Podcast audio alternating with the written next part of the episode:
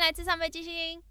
嗨，大家好，我是 Hanson。我是 Kate，今天是机械单元的第二集，也就是我们整个节目的第四集。今天要说什么呢？今天要来聊聊机器人的发展史。 怎么办？听起来就很无聊。没错，我也觉得。但是我们要先从上礼拜上礼拜聊那个机器人的时候，Kate 就觉得感感觉现在的机器人好像走一走就跌倒，觉得现在机器人是不是很可笑？ 对啊，就是感觉连走路都不行，然后还这么小资，不，完全错了。这礼拜要颠颠覆你的观念。你要来评？其实也没有，其实这礼拜主题也不是要讲那个，但是我们刚刚已经给 Kate 看了现在最新的机器人跳舞影片。一个叫做 Boston Dynamics 的公司，然后他没们错没错是什么时候啊？去年年底嘛。对，十二月三二零二零年的十二月底的时候，公布了一支他们拍摄的让机器人跳舞的影片。而且很长，就是两分、三分多钟，就是把呀呀呀呀就一呀群机器人把那首歌全部跳完了。我觉得超想要可看的爱人，我们会把链接放在放，我们会把链接放在 Podcast 的简介里面。嗯，然后我们在 IG 上应该也可以放个链接。没错，说到 IG，就是其实我们收到蛮多观众的回馈私讯，就是私底下或者从 IG 传来，然后问蛮多问题，我觉得很酷。但是呢，可是上一集都没有人问， 对啊，机械单元居然都没有问题，我觉得一定是我讲解的太好了。 为什么要默而不答？这要我怎么接？ 才是怀疑好我哦的能力就对了。哦，然后我们收到一个很多，我们收到很多评论在说 Hanson 的声音， 说 Hanson 的声音太低沉了，听不到，低沉。好，低然沉后低沉。刚刚刚刚一开始好像不是用这个词哦， 然后 Hanson 的声音的录音环境听起来比较多噪音，所以 呢，派肯努力的想要把噪音从他的影片中移出去，声音档中移出去。就移出噪音之后，Hanson 的声音也一直被移出 去了。然后请不派用就很拐弯淡抹定角的， 他就很淡定的下一个解释说，嗯，Hanson 的声音基本上跟噪音差不多，赞哦。所难以过难过。不是要批评你的意思，但是为了让听众的听觉体验更更好，所以我们砸下了重本，没错，我们不惜资金，不惜我资很金，不惜资金是什么啊？ 我们不惜不惜成本还是什好么？不惜成本，没错，我们根本没有资 金。对，砸东砸重金买了麦克风两支。希望希望这样音质有好一点。没错没错，如果大家还是觉得我的声音非常不好的话，欢迎赞助 我们，我们附个链接。 是要赞助你什么？帮你把喉结割掉？ 不要 赞助我们有更好的麦克风，OK？没错。但是如果大家觉得就是听完之后哦，真的有不一样，或者你觉得有推荐的麦克风或设备，或是剪辑软体，都可以在私讯跟我们说。我们是做了没错蛮多没错功课啦，但希望还是可以听听你们的想法。回归今天的主题，没错，终于要拉回来了。所以今天不太会花很多时间讲 Boston Dynamics 嘛，就是讲呀发呀展。呀！好，我们今天会大概先讲机器人的发展史，然后最后的时候，大家如果想要再听更 technical 的的叙述，就是说为什么 Boston Dynamics 可以做到这么厉害的机器人，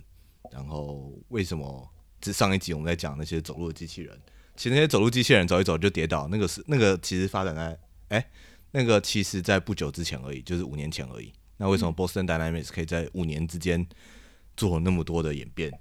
呃，中间有很多 technical details，所以如果有希有喜想要听的观众，可以留言跟我们讲，那我们就会再做一集，然后专门来讲 Boston Dynamics 的中间其中细节的部分。你会把它讲的很浅显易懂吗？还是只有科技仔听得懂？我会把它讲的浅显易懂，科技仔也听得懂。浅显易懂，科技仔就一定听得懂啊， 应该是浅显易懂，然嗯后科技仔也不会觉得太无聊。哦，没错，没错，好，但今天就是一个发展史。没错，没错。哎、从什么时候开始啊？我真的很好奇耶。我觉得对机器人的想象应该是可能很久很久之前就开始了，但真的有人开始做机器人是什么时候啊？没错，呃，我比较想要先让你想想说，你觉得机械机器的一开始的发展到底是为了什么？为什么要做出机器？或者可以，其实可以跟你讲说，第一个产生的并不是真的整个人，它只是一只手而已，嗯它只是一个机器手。那你觉得机器手一开始最想要让它为什么要做出这个东西来？我猜是，我现在想象是一个就是巨大版的尖嘴钳之类的，就是 哦没错人的没错手没有办法把它打开或者就是力气不够的东西，然后就有人发明一个很大的手，然后用机器人来做，所以它就可以更有力。嗯，非常的接近，就是、哦天资聪没颖，错，非常的合理。就是一开始人类的时候就想，哎、有些东西我人手根本抬不起来，嗯然，后就是要可能要很多人来搬，哦那很多人来搬又觉得很没有效率，人就直接叫哎机、器，那时候就请机器做一只机器手，让它来搬，或让它来压。所以像起重机那种手也算机器手嘛嗯？嗯嗯没错哦没错，那个那个那个那就很像传统的机械，就是嗯，很大型的机械机机械的载具。那第一台的我们会从机器手的，其实是在帮助制造车辆，所以车辆里面有很多钣金，然后要去压它的形状，或者是要去把它铸造，要把它连在，把不同钣金要连在一起。那嗯那个都需要很大的力气。那如果要叫人来用的话，就觉得不是人，不是叫人来用，哎，应该说叫人来用的话，人根本用不到，做不到。嗯嗯或者他要运那个那个一个大钣金，那都几吨的，那人根本抬抬不起来，那就直接请机械手臂来做。所以一开始的机械手臂是很大的嘛？哦，你看，真的超大，那个大概有三四个人高，嗯，然后哇，直径半径也大概有两三个人那么大，那么宽。那第一代的机器人大概在一九五零的时候，那时候才第一次世界大战刚打完，嗯然后通用车厂为了让让他的车子，那时候车子要很，因为那时候就是刚打完仗嘛，然后大家可以渐渐的进入一个比较和平的状态，然后可能大家会有通勤啊，想要去到哪里玩啊，大家开始有钱，然后会要买车啊，所以车子那个时候需求开始越来越多。那通用车厂就想说，以前都是请工人来做，然后就要请一堆工人，然后觉得，诶，如果有一个机器，因为他们每天每天要做的事情都一样，就是要焊接，要做什么事情，要要钣金，要铸造，所以他们就请就做了一台第一台的机械手臂，就是做做出来，就是为了要帮助生产汽车的自动化。好难想象哦。所以在那个超大手臂被做出来之前，都是那个人拿个小铁锤，然后一直打，一直打。啊，是的，是的，真的假的？哦，好扯哦！所以七十年前还是这个样子，直到被做出来。是的，是的，哦，没错。然后还有，你可以想到那时候在那如果在一战、二战那时候的，那时候其实已经有飞机啦，有车子了，嗯，那时候的全部都是人工的。哦，好扯哦。那时候都人工啊，而是之后才会有那种商用的自动化机械手臂来帮忙生产这些东西。难怪那个时候一战这么珍惜空军，就是感觉最 最一台就成本都没了。然后嘞，所以车子开始用之后，就各家工厂跟进吗？所以当车子开始用了以后，各个其他需要不停的生产产品，嗯，然后中间过程其实非常繁琐，机械化的步骤的话，原本都是找工人来做，那现在的话，我们如果可以用机器人、机器手臂来取代的话，就很大部分都用机器手臂来取代了。哎、我有一个好奇嗯好，的那个时候的机器手臂是不是就是有一个人在远端控制之类的？不是像现在就是写 code，然后它就会自己动。没有没有没有没有没有，那个时候就已经是就是有人写好程式，然后让他们会固哦，定去做那些事情。哇，好酷哦！所以不像是是就是大型延伸手臂，是它已经会自己做事情了。这什 么脸？不你以为可置 podcast 信大家看不到你的脸，我们 我们就可以，你们脸就可以这样乱搞。好的，所以刚刚所以刚刚讲的是商业用或工厂用的第一代的机器人、机械手臂嗯或是机器人。那、接下来就是开始想象说，你觉得第一代的家用的机器人会是什么？会？你觉得它你最希望在家里面出现哪一个机器？最简单的功能，然后你想要被取代的？我想要晾衣服机器人，嗯哼嗯哼然 后家事机器人，家事机器人，没错，写功没课错，，机器人，做研究机器人那个那个太嗯难了，那太难了。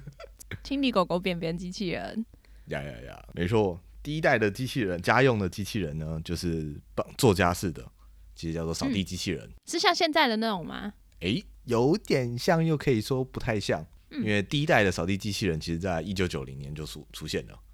完全在我出生以前就出现的时候，我查到资料的时候也觉得非常神秘。然后一直到两千两千大概两千年的时候，才真正的贩售广被很多家庭在使用。不过，刚刚你问到了第一代的一九九零那个时候的扫地机器人，嗯你就问说他们跟现在现在现在的扫地机器人就一个圆圆的嘛，嗯然，后哦会扁扁的，可能高可能没有到五五到十公分而已，然后会在地上跑来跑去。那你觉得第一代的扫地机器人长什么样子？我猜是，但其实这样想起来有点可怕。我第一个想法是一个很大的吸尘器，然后它会自己动。哎、哎、没错哎、有点像那种打蜡机，你知道吗？嗯哼哼哼，是是长那样吗？真的真的，第哇一代的机酷手第一机器人就是长那样子，它非常的大，它就酷跟现在的吸尘，它比现在的那种手持式、站立式那种家庭吸尘器还要来得大，嗯，但它只有它只有一个很，而且它后面还接了一个很大的管子，它的它的它的作用是它在墙的另外一端有一个真空真空的吸引器，哦，所以你要去打开那个吸引器以后，然后那个很大的管子，很大嗯的那个吸尘器，然后就会让它在家里面走，然后就是利用两端的压力差，然后去吸尘。然后这样它感觉不只会吸尘诶、感觉它会把所有东西都吸进去。哦，没有，它真的只会吸尘，哦，真的，它真的会吸尘，也只会也只能吸尘。但是很好笑的是，其实它那时候没有做的很好，所以它就是从吸尘吸起来以后，它旁边的灰尘也会跟着被吸，它压力太差太大，所以整个会被吸走。然后其实没有所有的灰尘都会跑到那个吸机器里面，所以其实是整个吸整个地板的灰尘都会往上飞，然后就会飞到整个家家里面都是，然后最后再默默的再叠到叠到旁边的家具上面。一个沙尘暴的哦概念。对对对对对。然后一叠到那个旁边家具的时候，因为它只是一个吸尘器，它只能吸地板，嗯所以基本上它只它也没吸到什么东西。好扯哦，对对对，而且感觉这么大，就现在的家庭扫地机器人就是有很多，因为它可以钻到沙发底下或是一些我们扫不到的地呀呀方呀呀。然后它这么大，感觉连那种地方也扫不到， 基本上对啊就对是啊对啊，养这景完全全是一满个。非常没有用的，可能就是第一代的概概念机，讲说我们要好一个可以吸尘的东西。所以这些东西都是一开始人们对机器人的希望跟想象，就是它可以帮助人类改善一些生活中的琐事，或者是一些人类办不到的事情，然后在工厂中可以希望有机械手臂来帮忙的。所以那时候的机器人都非常的专一，它就是一个目的性，为了一个目的而存在的。嗯，啊，那些机器人都叫做 narrow robotics，就是非常单一功能的机械载具。嗯，然后一直到某一个时刻，一个非常神秘的时刻，才才开始出现了像人形的机器人，就是需要那种多功能的，它会有手，会有脚，可以在不平的地上走路，然后可以到一些人类可以去的地方，它一定也要可以去得到。然后是想要去到更多人类没有办法到的地方的那种人形机器人。那一件事就是二零一一年三月的日本福岛核灾，呃，十年前没错没错，十年前。为什么那个时候就是日本核灾到底跟机器人到底有什么关系？因为哦，诶想得到你有想法，好行，因为很危险，是没吗错没？错有辐射，然后人不能进去，没错没错没错，这是很有每次都逻是辑标准正解答案，太厉害了。我这样觉 得。就是那时候日本福岛呃海啸来了以后，然后海岸边的核电厂发生故障，然后有异常，然后核电，然后核辐射就外泄。那核辐射外泄那时候当然第一人类第一时间的想法就是我要进去把电源关掉，海海闸门关起来，就是不要不要再让就是不应该存在的东西继续进来，或者也也防止那些核辐射继续往外放射出去，然后会影响到一般的居民。可是当第一批的消防消防人员或者是第一批的救灾人员到现场之后，发现哎、诶其实辐射已经开始外泄了。人类那时候已经不适合任何的人类，尽管他们有穿着防护衣、防防辐射的衣，他们也不适合进去到建筑物、核电厂里面去关掉那些。日本也是做机械的大国，所以就他们就想说，哎、让机器人去做这些事情。然后他们就那时候就放了机器人进去，然后放机器人进去，发现他们一件事都办不到，因为里面可能就是有很多都不是不不是平的地。那一般人类在走的时候，就是你地高低不平，对人类讲没什么差，反正我就两只脚在走路嘛。嗯我遇到楼梯我就走楼梯啊，那遇到什么土地泥泞地，我还是照样走过去啊。人类都没什么差，可对那时候的机器人来讲说，就是他们没有一件，他们连走路过去都办不到。他们要有，他们通常都是轮子，轮子可能只要遇到一个高低不平的，呃，斜度太高的地方，它可能车子就翻过去了。然后他们的手，他们要开门，他们进去以后，门对于人类来讲说就是开一个把手就可以进去了。可是对那时候的机器人来讲说，他们连开把手这件事情都没有办法办到。所以就算他们真的知道怎么把它关起来，他们连到那边都没办法。 Exactly，没有错。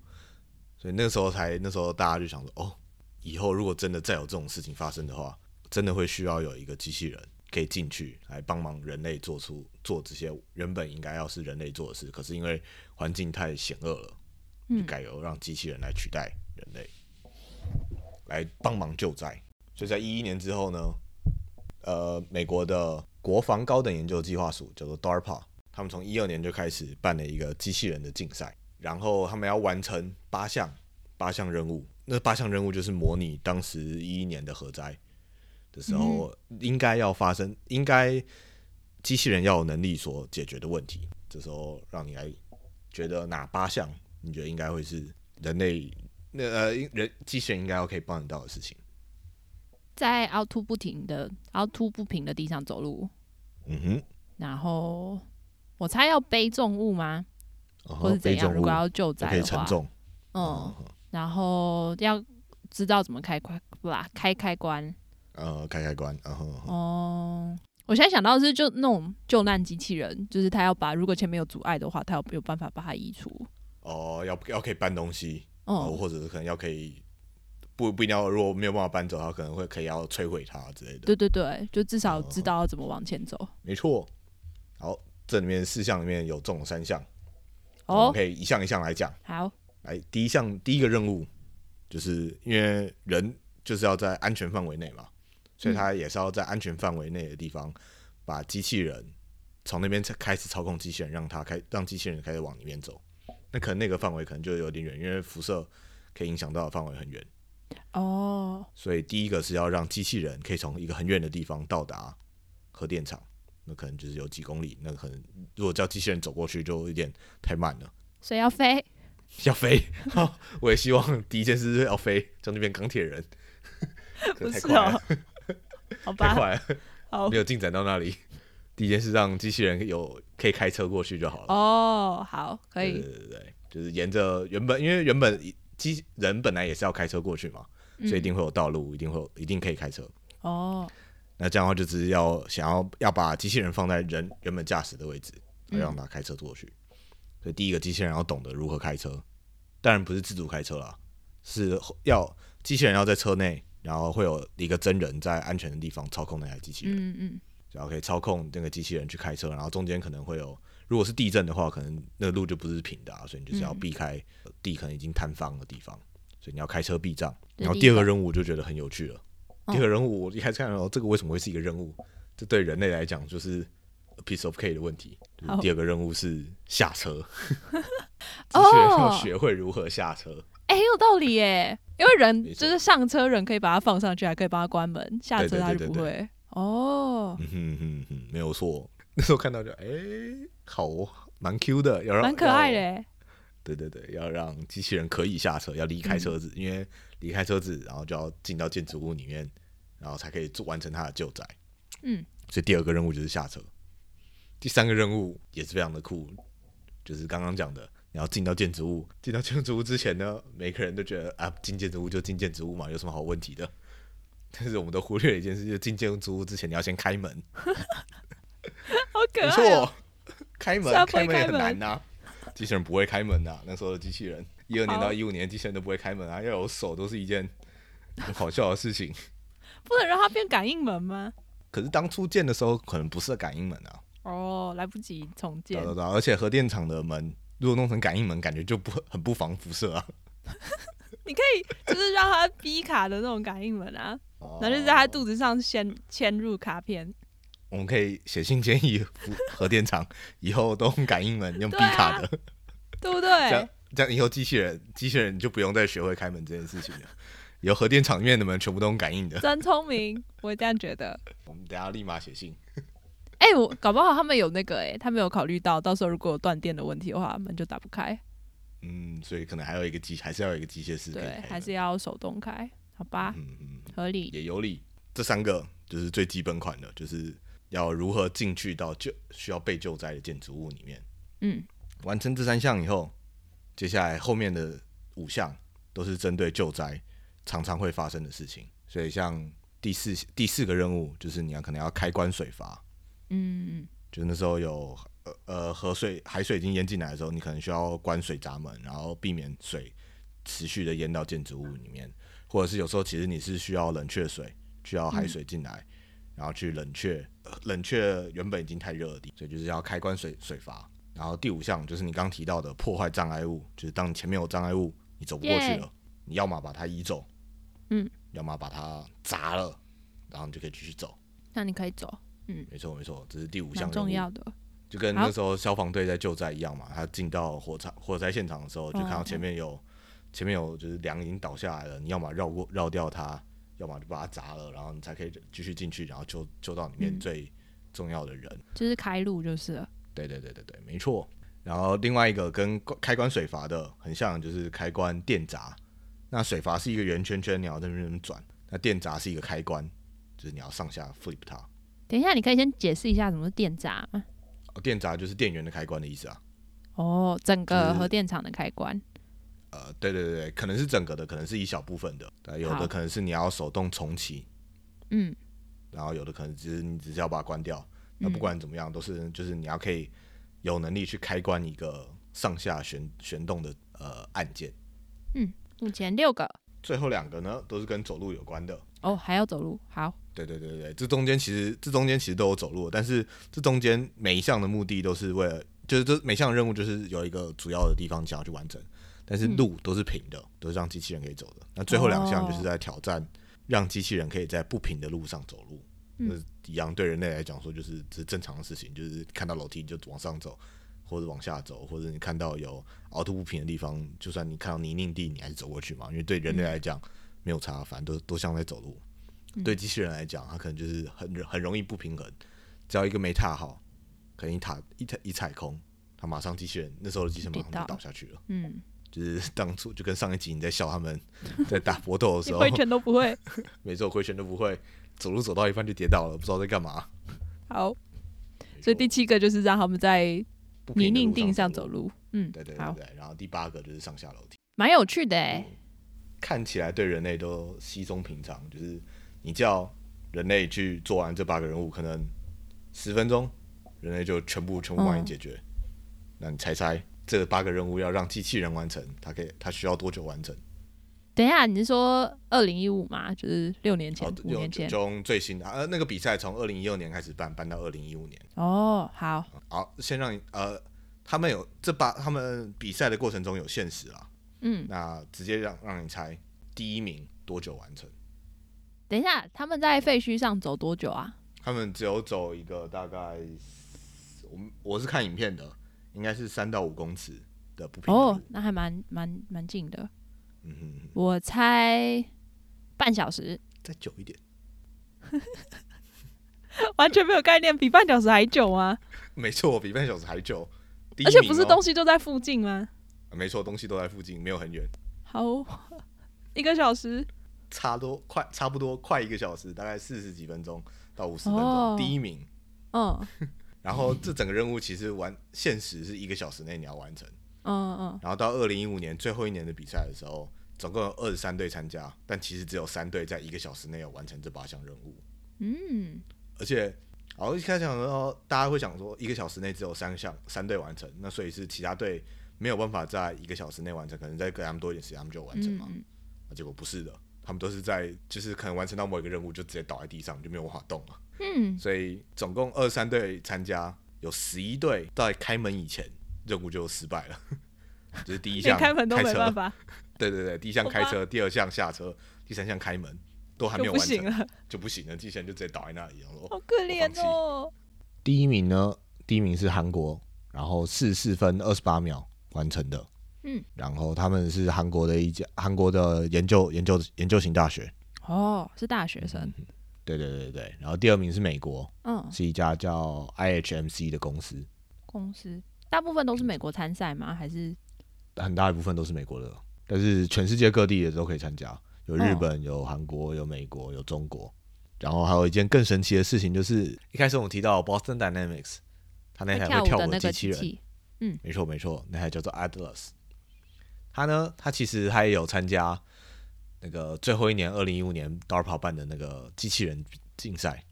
嗯那他其实是他比较像是他提供一个平台，然后让各个研究机构、各个团队去参加这个竞赛。我们查到的是有七队有用 Atlas 这个平台，然后刚刚讲的第二名 IHMC 美国的一家企业，他们也是用 Atlas 平台，最后顺利完成八项任务。不过我们偷偷嘴他一下，他们最后一项任务上下楼梯的时候，嗯每一阶楼梯需要一分钟。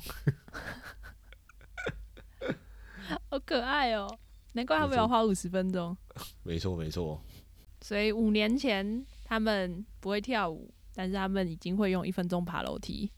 一一分钟阶爬一阶楼梯， 一阶楼梯。 没五错年后已经会后空翻了，没错，会后空翻，可以做跑酷运动，可以跟着音乐跳舞，好扯很哦！猛的啊、所以呢，如果大家想要在知道 Boston Dynamics 在这五年中到底发生了什么事情，想要看听更低调的 technical questions 的话，或者你想要问什么问题的话，可以留言跟我们知道，我们会再做